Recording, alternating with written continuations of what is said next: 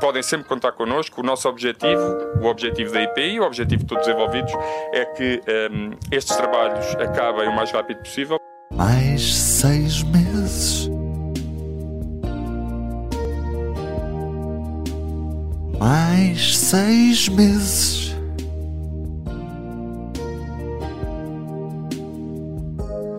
Eu pensei que era agora, mas não foi. Tinha sido uma promessa. No dia 12 de novembro é o prazo que está contratualizado. Foi a Ucrânia, foram os roubos, foi falta de pessoal. Agora só posso pedir.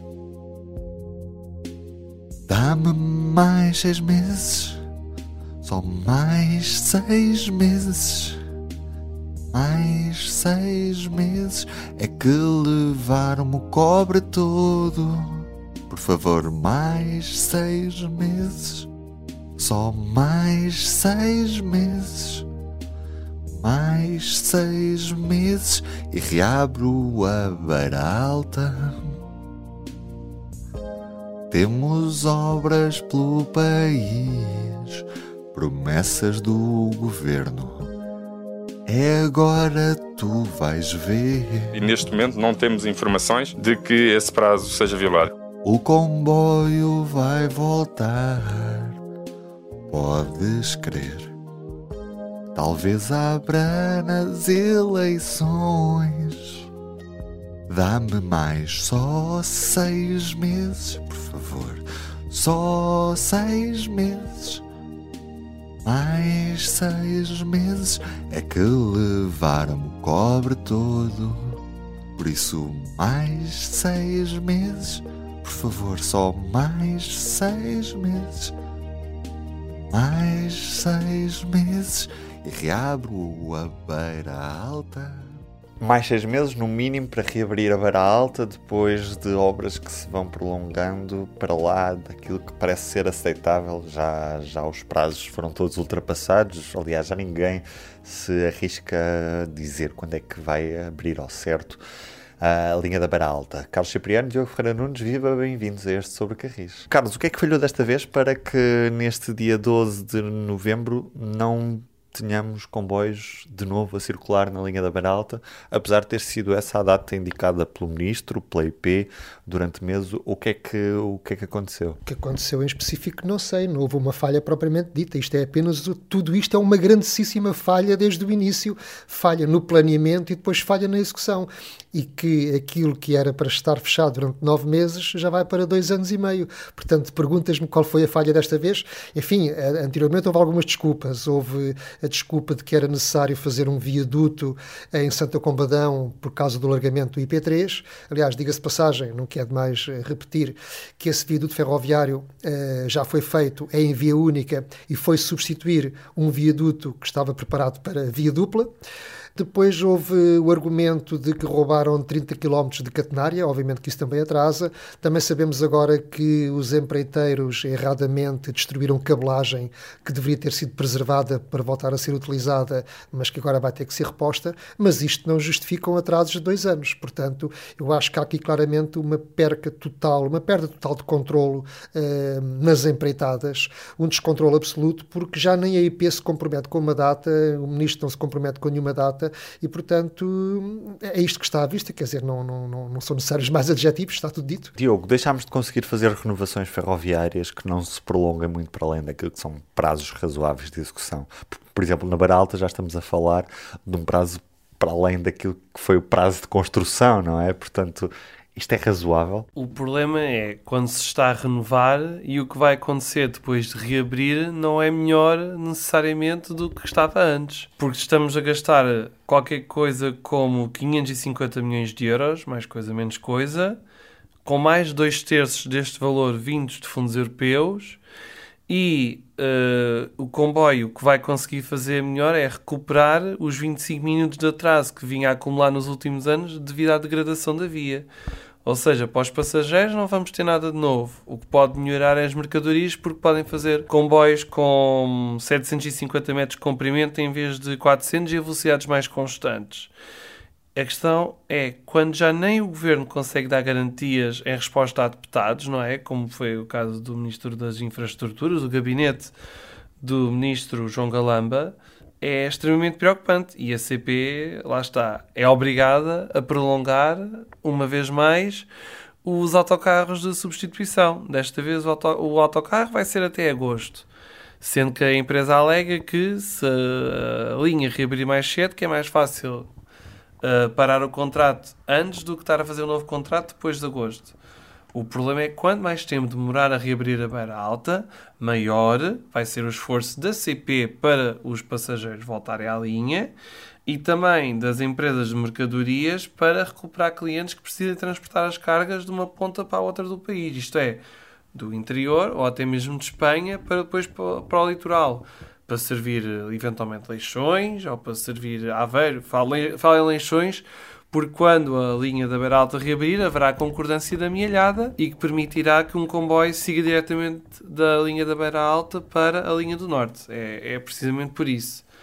Agora, garantias ninguém dá e quem perde somos todos. Galamba sobre isto já não fala, foi vista sul, na linha do Algarve, fez uma viagem de comboio de 10 minutos. Mais se calhar hum, era muito, mas para já foram 10 minutos entre Faro e Olhão, numa automotora de serviço regional que ainda continua a fazer esta viagem entre... Vinha limpa nesse dia. Vinha limpa, sem grafites, coisa, coisa que parece que está a ficar rara por aí. Mas é engraçado que o que nós vimos nesse dia, para além da viagem, foi autarcas muito preocupados com o que se estava a passar na rodovia, porque ainda não havia variante A125 na zona de Olhão, havia uma série de carências rodoviárias, mas parece que os autarcas já estão mais a olhar para o Metrobus e, uh, descrentes naquilo que é a execução das obras na linha do Algarve, já pouco querem saber de, de, ferrovia. Isto é, é sintoma de alguma coisa grave, não é, Carlos Cipriano? Eu penso que sim, é aquilo que eu já tenho dito, de facto, eh, e não é só no Algarve, é um pouco por todo o país, sobretudo em algumas linhas eh, que não seja a linha do Norte. Os autarcas e grande parte da população descrê na ferrovia, porque linhas como a do Oeste e como a do Algarve, por exemplo, as pessoas estão a ver a passar lá uns automotoras velhas, já estão fartas de promessas, não, já não têm sequer as pessoas mais novas memória de quando o caminho de ferro funcionava como deve ser e de quando, de facto, a ferrovia era o modo de transporte por excelência, era o modo de transporte estrutural. E, portanto, vêm arrastar-se ali umas automotoras velhas, vêm obras que tardam em concretizar-se e, portanto, aderem muito facilmente às tais modernices que nós já temos falado, que são os metrobuses, porque ainda por cima, para para os autarcas são alguma coisa que se consegue fazer num mandato ou no máximo no mandato seguinte. Ao passo que a ferrovia, primeiro, são obras que não controlam, não dependem deles e tem de facto todo o histórico de que se atrasa enormemente e não tem de facto, excepto aqueles que viajam ao estrangeiro, não tem de facto a ideia do potencial que uma linha verdadeiramente bem modernizada pode trazer para uma região.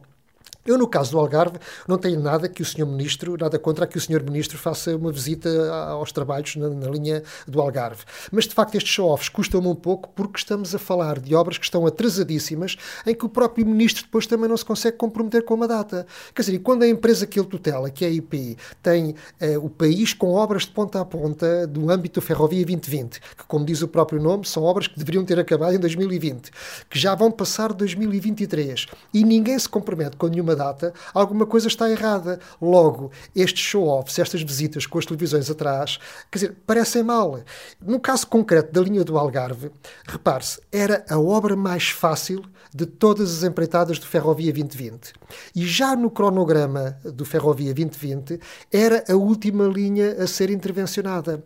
Eu pergunto porquê. Porque ela deveria ter sido a primeira e neste momento já estaria concluída, já estaria eletrificada e teria resolvido um grande problema ACP que era praticamente com o diesel a sul do Tejo. Ficava apenas ali o troço Casa Branca uh, Beja. E portanto já teria lá embaixo só material elétrico, tudo uniformizado a sul do Tejo. Uh, teria oficinas já modernizadas, preparadas para o material elétrico e tínhamos comboios elétricos a circular no Algarve. Porquê que, havendo 21 empreitadas, salvo erro, no Ferrovia 2020. Porque é que do Algarve, que era a mais fácil, já tinha sinalização e tudo, era a mais fácil de executar, porque é que foi guardada para o fim? Quer dizer, quem é que pôs pauzinhos na engrenagem? Quem é que ganha com isto em fazer protelar o mais possível as obras de modernização da linha do Algarve, com todo o potencial que a ferrovia tem eh, no Algarve? Depois, eh, as obras estão três anos atrasadas e depois nós concluímos que só vão fazer eletrificação, não vai haver aumentos de velocidades, não vai haver um aumento da capacidade, não houve a duplicação do troço central entre Faro uh, e, e, e, Tunes, e, e, portanto, quer dizer, tudo o que se vai ganhar é apenas pelo facto de se trocar material a tração diesel por tração elétrica.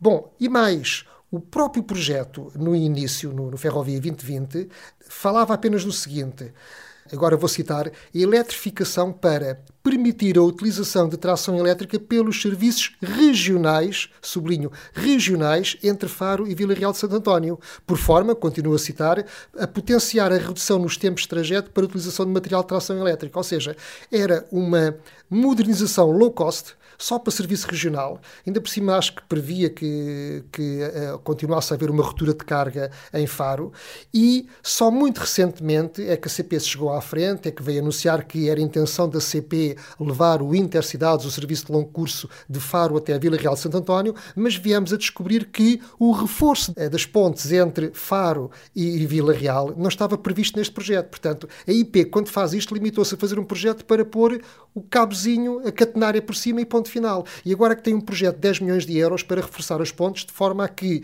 as locomotivas 5600 possam passar lá com o Intercidades para chegar até ao fim da linha, porque nem isso estava previsto neste projeto uh, uh, da IP. No entanto, registro que, quando foi a, a, assinatura da consignação da empreitada entre Vila Real Santo António e Faro, o próprio presidente da, vice-presidente da IP, Carlos Fernandes, em 2 de novembro de 2021, disse que a obra iria permitir levar os intercidades até Vila Real Santo António. Portanto, penso que neste momento esta questão está ultrapassada e esperemos que, quando a eletrificação estiver concluída, seja possível apanhar um comboio em Vila Real Santo António, em Tavira, em Olhão e poder ir diretamente até Entre Campos ou Agar do Oriente. A página 70 do anexo 2 do, do contrato de serviço público da CP, que pode ser consultado na página da CP, na parte do, do governo da, da sociedade, diz mesmo que com a eletrificação da linha do Algarve, prevê-se a extensão do serviço de longo curso nas relações Lisboa-Oriente-Vila Real de Santo António e Lisboa-Oriente-Lagos. Só que as obras para as pontes só vão ser feitas agora. Não, em vez de terem sido feitas enquanto está a fazer a eletrificação, não, só se fazem agora.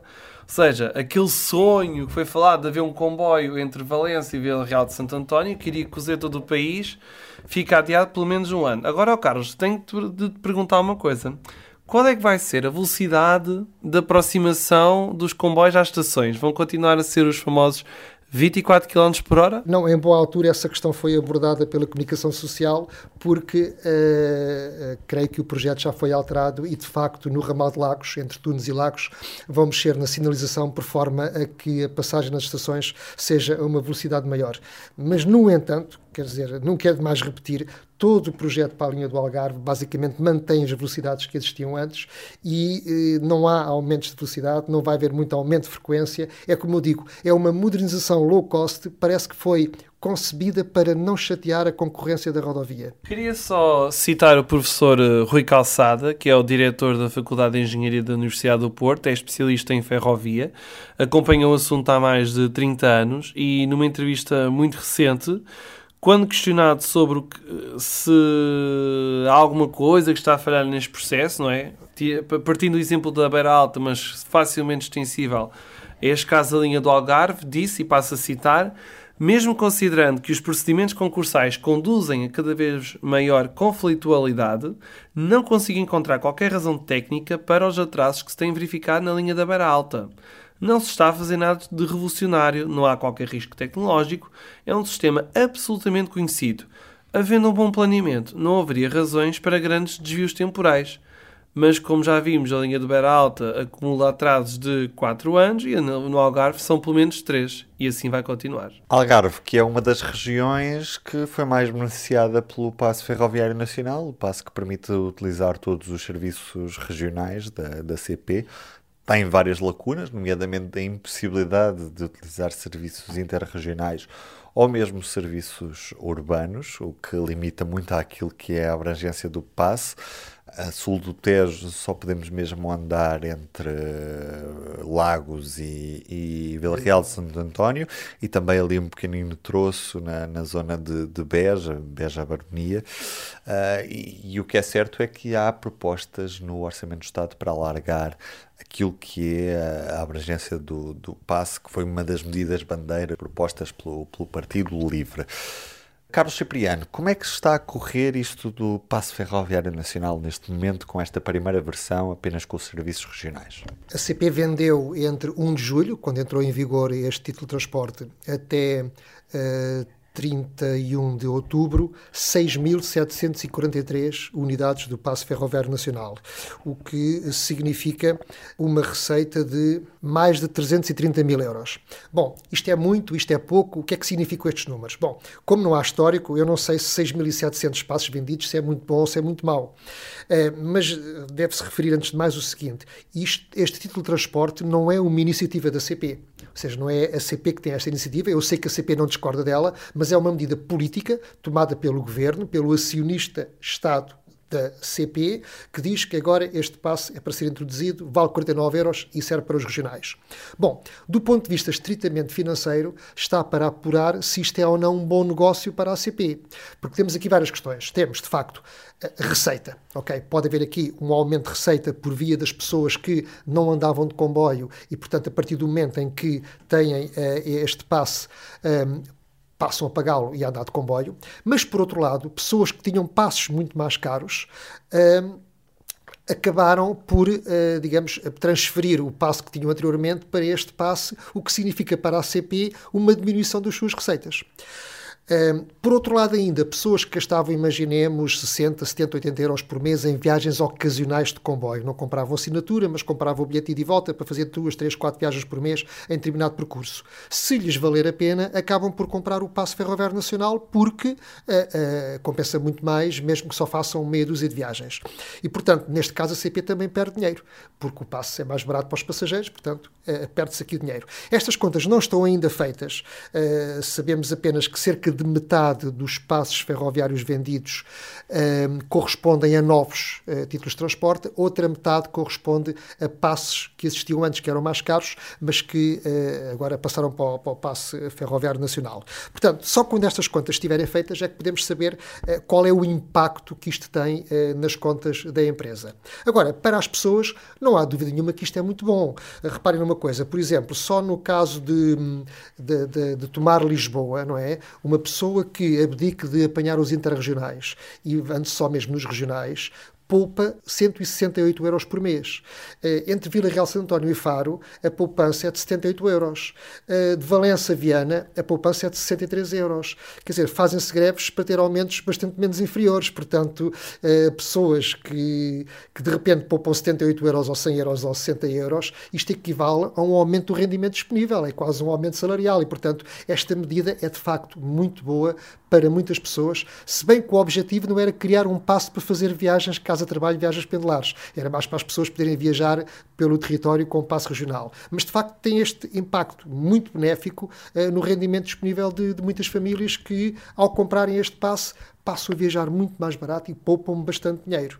Agora, tu também já referiste as fragilidades e os anacronismos uh, da, da, oferta regional da CP. Quer dizer, uh, olhamos para o mapa da CP onde se diz onde se pode utilizar este passe e nós olhamos que a sul do Tejo é um deserto, com exceção do Algarve, praticamente o Alentejo, as pessoas no Alentejo não têm direito a comprar este passe e usá-lo porque não lhes serve para nada. Não há comboios regionais. E, portanto, no caso, por exemplo, da linha do Douro, permite fazer uma viagem de ida, não permite fazer uma viagem de volta entre a Régua e o Pocinho.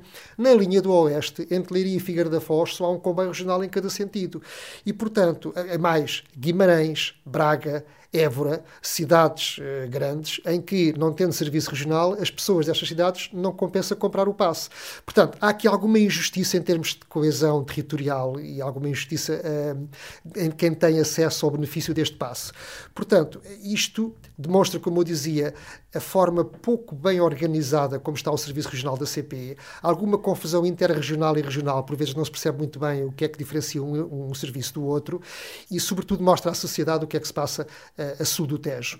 Ou seja, é necessário que haja comboios regionais, a atravessar o Alentejo, como havia antes, entre Lisboa e o Algarve. Porque aquelas populações que veem diariamente o comboio passar e não parar, ou pior ainda, que veem muitas vezes o comboio parar para cruzar com outro em estações que estão construídas com abrigos bem preservadas, e as populações daquelas aldeias não podem apanhar o comboio, apesar dos comboios pararem nas suas terras. E têm que apanhar táxis ou autocarros até ao centro da vila para depois apanhar um autocarro para Lisboa.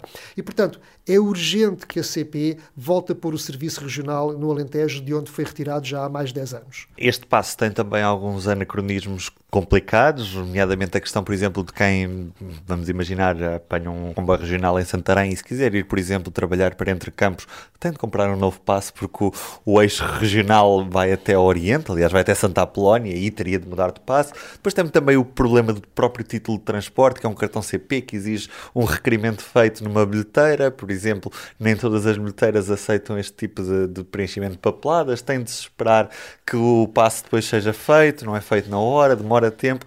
Tudo isso são uh, complicações para o passageiro que devia simplesmente poder tirar o título, às vezes até no telemóvel. Podia muito bem tirar o título através do telemóvel, descarregá-lo, mostrar um revisor e funcionaria muito melhor. Aliás, a questão da, da, da bilhética na CP de facto tem estas, estes anacronismos. Há coisas que não se compreendem, que são claramente do século passado. Por exemplo, comprar um bilhete de grupo, que deveria ser uma coisa fácil e que se deveria poder comprar imediatamente em qualquer bilheteira da CP, não é possível.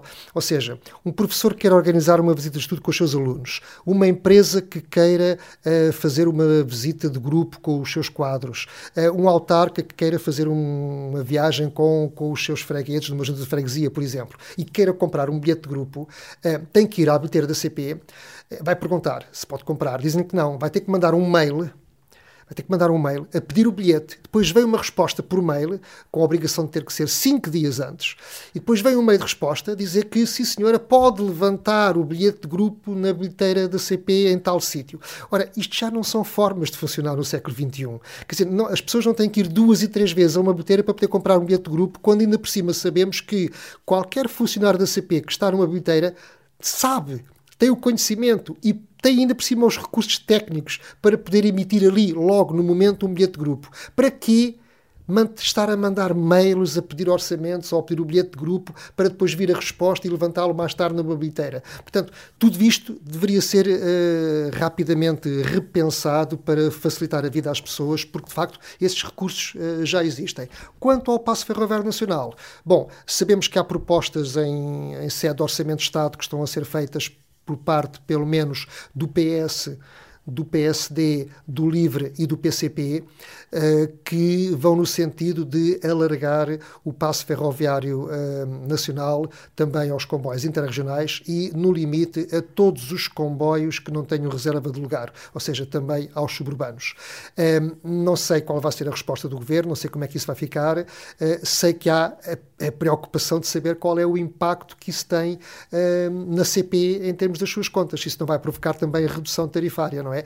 Porque é uma boa medida para as pessoas, mas depois a empresa pode vir a perder muito dinheiro com isso. E tem que haver aqui um equilíbrio que tem que ser alvo de uma decisão política. Inclusive, há propostas para alargar também a serviços com reserva de lugar, como o Intercidades, que pode ser importante, especialmente nas regiões a sul do Tejo, para Évora ou, por exemplo, para o Algarve. Uh, Diogo, achas que é razoável alargar tanto o passe ferroviário nacional? Não corre o risco do passe ser vítima do seu próprio sucesso e sobrecarregar ainda mais comboios que já vão bastante cheios em algumas regiões do país? Por um lado, devemos beneficiar as pessoas que mais precisam e realmente o comboio é uma arma fundamental para se combater as alterações climáticas, o trânsito e fazer com que as pessoas não percam tanto tempo na, nas vidas diárias, na ida para o trabalho e vice-versa. Agora, não gostava muito de assistir em Portugal àquilo que se assistiu na Alemanha, que é comboios completamente a transbordar, com os passos 49 euros, e depois uh, cria-se uma autêntica desilusão que faz com que as pessoas depois não apanhem o comboio. Ou seja, o feitiço vira-se contra o feiticeiro. Agora só queria deixar uma sugestão que é, quando se for calcular quais foram os impactos de, deste título de transporte, não esquecer as externalidades, porque como o Carlos estava a dizer, pelo menos metade destes passos são novos, ou seja, provavelmente são pessoas que antes usavam o carro e que agora passaram a usar o comboio. Ora, se temos pelo menos 3 mil pessoas que deixaram de usar o carro, no limite são menos 3 mil carros que estão a fazer trânsito, estão a poluir, e que no limite são menos 3 mil carros potencialmente a terem algum acidente de viação. E nós sabemos que o acidente de viação pode causar feridos ou até mortos, no limite, e que isso tudo tem de custos para a sociedade. Portanto, quando se fizerem essas contas, não se pode esquecer desses números, às vezes são difíceis de estimar, mas de certeza que se forem bem estimados, é uma análise custo-benefício bastante satisfatória a favor, a favor, do comboio. Entretanto, outra efeméride que assinalamos neste sobre Carris é o facto de passarem 20 anos sobre a, a Cimeira Ibérica da, da Figueira da Foz, de 2003, que uh, marcou aquilo que foi o, um grande arranque do projeto de alta velocidade Falso. em termos. Um dos falsos arranques, já que já se falava de alta velocidade em termos ibéricos desde os anos 90, mas uh, do início dos anos 90 mesmo. Mas na realidade, em 2013, houve um mapa que foi acordado entre Portugal e Espanha, e curiosamente, do que foi acordado há 20 anos, hoje, Diogo, nada se fez. Nada mesmo. E eu sou do tempo em que um certo ministro das infraestruturas dizia para, para a Espanha dar a corda aos sapatos, não é? Em termos de alta velocidade, mas Espanha realmente deu a corda aos sapatos e Portugal fez 0 km de alta velocidade. Basta pensar que quando foi a Cimeira Ibérica de 2003, 7 e 8 de novembro, na Figueira da Foz, um, Espanha tinha 471 km da linha de Madrid-Sevilha poucos dias depois desta Cimeira Ibérica, inaugurou a primeira parte da ligação entre Madrid e Barcelona. Não esquecer isto. Na altura inaugurou a ligação entre Madrid e Saragossa e depois mais tarde foi até Barcelona, se não estou em erro, em 2008. Portugal não fez um quilómetro. Nada. Zero. Em 2003 acordaram-se cinco linhas. Vamos recordar. Em 2009 ficava pronto o Porto Vigo, com uma estação intermédia. Depois era Lisboa-Madrid, com paragens em Évora e no, na fronteira Elvas-Badajoz. Em 2015, era esta a previsão, seria possível apanhar o comboio entre Aveiro e Salamanca com uma estação intermédia em Viseu. Em 2018 ficaria pronta a linha Lisboa-Faro-Elva, com paragem em Évora e em Beja. E dentro de Portugal, a linha Lisboa-Porto ficaria pronta a partir de 2013, parando em Leiria, Coimbra e Aveiro. Ou seja, seis, só seis anos depois da ligação Porto-Vigo é que ficava pronto Lisboa-Porto. As prioridades eram completamente ao contrário. Hoje em dia já está na fase final de, da avaliação de impacto ambiental Lisboa-Porto e também estão a tentar ser dados passos no Porto Vigo. Só que do resto, o Aveiro-Salamanca já foi chumbado duas vezes pela Comissão Europeia e, entretanto, há a proposta da linha Trás-os-Montes para a viagem Porto-Madrid em menos de 3 horas. O Lisboa-Faro-Elva, bem, o Beja Funcheira fechou em final de 2011. A reabertura custa mais de 200 milhões de euros. Nem sequer isso está feito.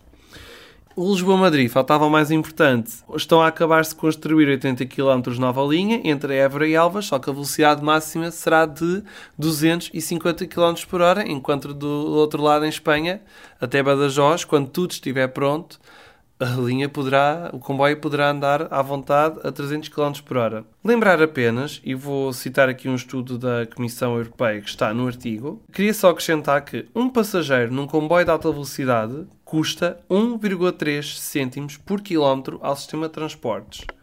Se este passageiro for de carro, custa por quilómetro entre 7,8 e 12 cêntimos. 12 cêntimos se apanhar trânsito.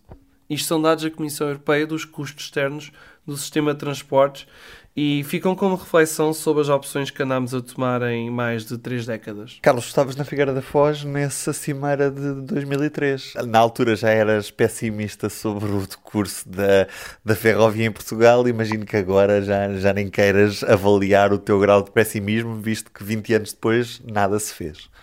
Eu recordo bem dessa cimeira e recordo do clima de euforia que havia em torno dela, porque estava o Drão Barroso e o Aznar lado a lado, com um grande mapa uh, à sua frente, com as cinco linhas de alta velocidade que iam ser construídas entre Portugal e Espanha. Bem, mas era do tempo em que das Cimeras Ibéricas saía alguma coisa. Hoje em dia saem ciclovias e postes, E né? duravam dois dias as cimeras E ibéricas. duravam dois dias. Pronto, e de facto havia promessas megalómanas na altura e havia de facto uma grande euforia. Mas eu recordo-me que já na altura eu olhava para aquilo e dizia assim: não, eu não acredito nisto. Eh, por exemplo, Évora aparecia como uma estrela, como o centro de linhas de alta velocidade que vinham de Lisboa, que vinham de Madrid, que vinham de Faro, que vinham do Elva. Havia uma linha de Aveiro-Salamanca, havia alta velocidade para Vigo, havia alta velocidade para todo o lado. Eu dizia: não, eu não acredito muito nisto.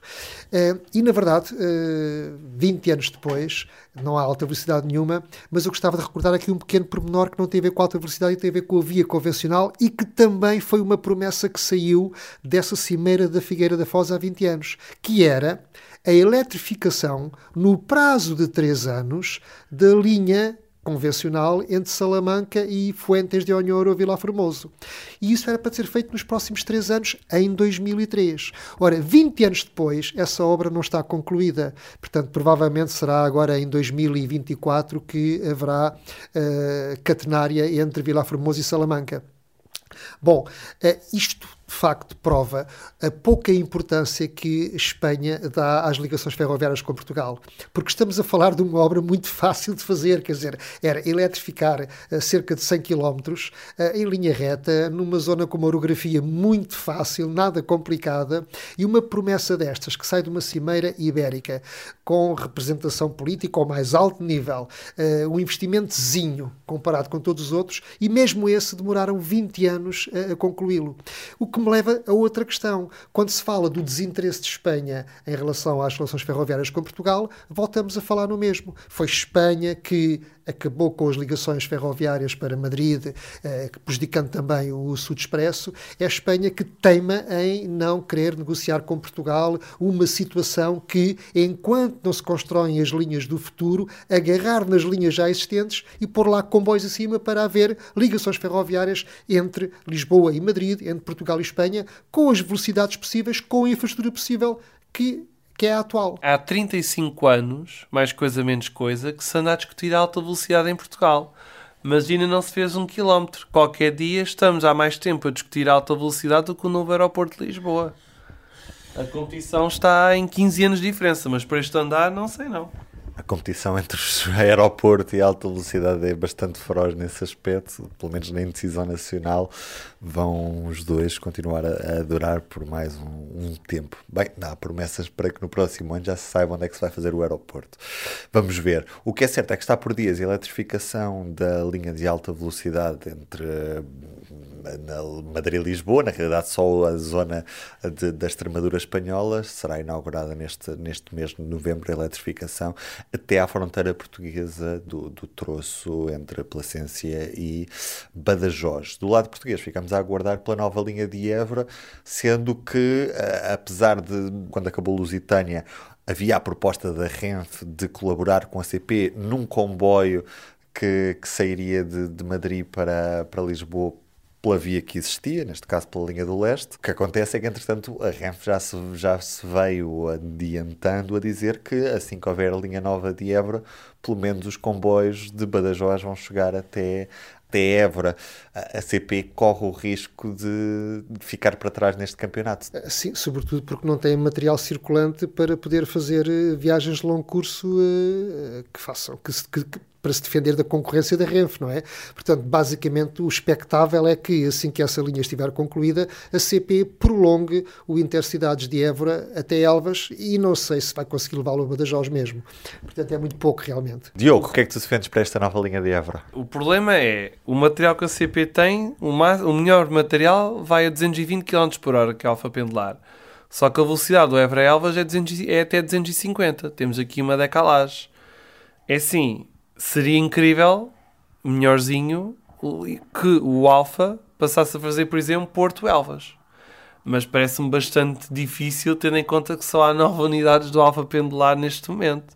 Só se tirassem o Alfa pendular da linha do Sul, sei lá, mas isso ia ser um grande escândalo, naturalmente, porque o Alfa consegue ir até hum, Torrevan a uma boa velocidade. Uh, neste momento. E se fosse o Intercidades não podia fazer essa proeza. Portanto, acho difícil. E não chegando a Badajoz, tira um dos grandes mercados de procura, que seria teoricamente as pessoas que estão a fazer eh, ou Lisboa Madrid, ou mesmo as pessoas que estão na Extremadura e que vêm apanhar um comboio a Lisboa, e que são bastantes, porque o aeroporto internacional mais próximo é Lisboa. De facto é frustrante, porque quer dizer, a linha Évora-Elvas está a ser concluída, não sei quando é que será inaugurada, lá está, a IP também não se compromete, ninguém diz quando é que aquilo acaba, é sempre para o ano.